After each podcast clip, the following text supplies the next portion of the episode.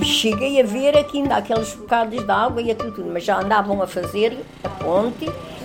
Foi a ponte de Salazar. Virgilina e Cecília ainda se lembram da construção da ponte 25 de Abril. Foi, e depois foi Depois 25. era a ponte que 25 de Abril. lembram-se da construção da ponte? Lembro perfeitamente. Também me lembro. Eu da minha janela via as As- obras. Ah, então vivia lá perto. Eu vivia em Santo Amaro. Era assim a a vida. Neste episódio do Memórias de Lisboa, exploramos a zona mais ocidental da cidade. O marido de Cremil de Anunciação trabalhou nas obras daquela que foi inaugurada como Ponte Salazar. trabalhou a fazer o que mandava, trabalhava nas gruas. Das oito à, à meia-noite era assim este turno. O marido de Cremilde não lhe contava muito sobre o que fazia no trabalho, tanto que um dia lhe pegou um susto. E um dia eh, foi pegar eh, ao meio-dia para vir à meia-noite. À meia-noite, uma hora, duas horas. E sei aparecer. Disse, ah, valha-me Deus, o que é que aconteceria? Eu ainda estava na minha sogra, ainda estava no quarto. A família era de São João da Pesqueira, em Viseu. Cremilde tinha acabado de chegar a Lisboa para se juntar ao marido, trazendo cinco filhos. Então ainda estava lá há pouco tempo, ainda não conhecia nada. E a minha sogra ouviu-me na cozinha. O que é que foi? Olha, o meu homem ainda não veio. Não sei o que é que aconteceu. E diz ela assim, olha, prepara-te. Vamos até Alcântara e vamos ver. Eu nem sabia onde era Alcântara, nem nada. E lá fui até Alcântara. Eu, ela comigo, que eu não sabia onde era. Encontrei lá um rapaz da minha terra. O que é que andas a fazer, Carmita? Eu disse-lhe, olha, o Antoninho veio trabalhar, ainda não apareceu em cá, não sei. Olha que se calhar ele anda ali em cima, na calçada da ajuda. Lá fui. Ou depois veio os que com eles, o feitor, ou o mestre, o portão, quando me viu. Eu disse, espera aí, minha senhora, que eu vou ver. Porque se calhar ele está naquela grua que estiveram na- a montar de noite. Quando me falou na grua, eu olhar para cima, eu vejo a descer aquilo, aquela altura. Disse, Senhor, me vale mais irmos para casa e escavar lá para a nossa terra de que andar neste o medo de cair. Graças a Deus nunca caiu. E andou lá bastante tempo nas gruas. A inauguração da ponte sobre o Tejo aconteceu em 1962. Virgilina Dias fala das muitas mudanças à volta de Alcântara. Pois, aqui não havia a ponte. Lembro só começarem a fazer a ponte do Eduardo Pacheco, porque aquilo era tudo fechado. Aquilo então, até, até chegar ali da velha, aquilo era tudo fechado, aquilo era tudo campos, não havia lá, não havia, era o único bairro que ali havia, era o, o da ajuda. De resto não havia ali mais nada, aquilo era tudo campos. até ao Largo de Alcântara, que sofreu uma transformação quase total.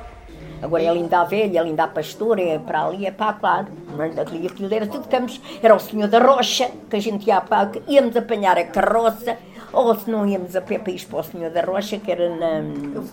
Como é que se chama aquilo? Queijas. Fazia-se romarias. Nos pinheiros aquilo era uma alegria.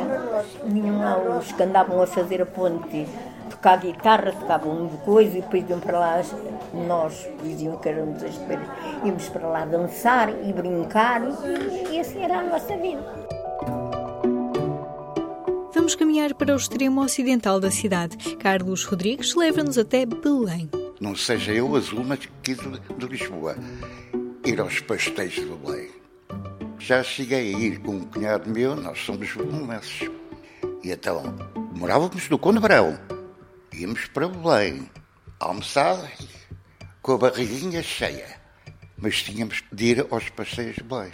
Era a sobremesa. Eu falo por mim. Um pastel não chegava. Dois, três, com canela daqui. bem, Maravilha. Adepto de belenenses, ia muitas vezes ver o clube ao estádio do Restelo. A base fundamental do meu Belém. Estádio lindo. Conhecem? Aquilo está ali uma grande história. É, foi considerado o estádio mais bonito de Portugal. Porque lá está. Também tive o privilégio de ter lugar cativo, em cima. E depois tinha uma vista sobre o rio, que aquilo é maravilhoso. Um estádio aberto ao Tejo. Uma vez, lá vou eu, mais o meu cunhado, para o Restelo, mas primeiro ver a bica comer os três pastéis E a gente chegávamos a uma altura que a gente já conhecia as pessoas, era aos domingos, aos sábados, era sempre os mesmos lugares, já se conhecia. Que idade tinhas, Carlos? Era novinho. O Lenço, quando jogava com o Benfica, o Porto, o Sport, era cada tareia que o Belenenses levava. O Lenço começa a perder um, dois, três, quatro. Essas duas senhoras que estavam atrás de mim, uma delas lá atrás, perfeito, ando comer mais, bem feito. Claro que o rapazinho, chico esperto, levanta-se, vira-se para a senhora, olha pá, com todas as letras. Ele veio cá um puxão de orelhas, o meu cunhado, não pá. É mandei com todas as letras, mandei a senhora aquela parte. O que vale é que ela dizia só as duas. Podia-se notar, era marido, não é? Mas não, sabe? Que eu tenho a impressão que presentemente, não sei, se continua a haver assim muitas senhoras nos Estados. Na memória continuam as estrelas dos tempos áureos do Belenenses, quando o clube figurava entre os quatro grandes do futebol nacional. Então não me lembro. Matateu e a Uca. O guarda-redes, que às vezes era frangueiro, que era cada franco. O Zé Pereira. Outro. Nenhum jogador gostava de apanhar aquele jogador pela frente. O Vicente. Foram as três marcas que ficaram no Belém. Matateu, Vicente e Auca. Mas eram jogadores daquele tempo do, do Eusébio, eram colegas. Mas em dias de verão a vista para o rio não chega. Francisco Manchinha vinha dos lados de Louros para a praia de Carcavelos. A gente não tinha mais nada a fazer. No verão, então, depois, no verão, depois acabava-se os cinemas. praia. E, e, nessa altura não havia. Bem, também os bilhetes de transporte eram muito mais baratos do que são hoje, não é? A gente saía de Serra da Talha, apanhávamos a caminhonete que vinha de Santiria e apanhávamos até o Brio Velho. Do Brio Velho apanhava-se um autocarro que ia até Carcavelos. Era sempre assim que a gente andava. E assim acabámos a nossa vida toda. Terminamos assim com um pequeno desvio por Cascais. Neste episódio do podcast Memórias de Lisboa, ouvimos Carlos Rodrigues, Cecília Lemos, Cremilda Anunciação, Francisco Manchinha e Virgilina Dias.